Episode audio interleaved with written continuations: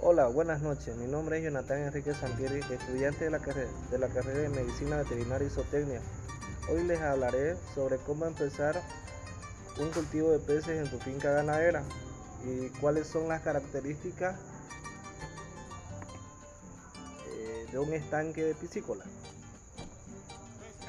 En, en la producción piscícola mundial se basa en la explotación de estanques de agua dulce que mantienen e intercambian el agua, el cual reciben fertilizantes o productos que pueden servir de alimento a los peces y esto hace posible que tengan la retención, cría y explotación de especies ícticas.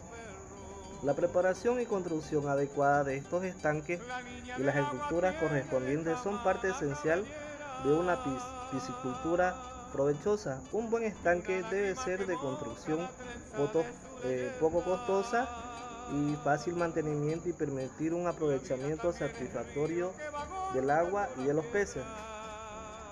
Las características de un estanque piscícola, tenemos muchos tipos de estanques de piscícola. Las principales son paredes del estanque o disques que esto hacen que retiene el agua las tuberías o canales que permiten que el agua entre y salga del estanque, dispositivos de regulación del agua que controlan el nivel o el caudal del agua en ambas cosas, pistas y caminos en los muros del estanque. Esto hace que facilite el acceso al mismo.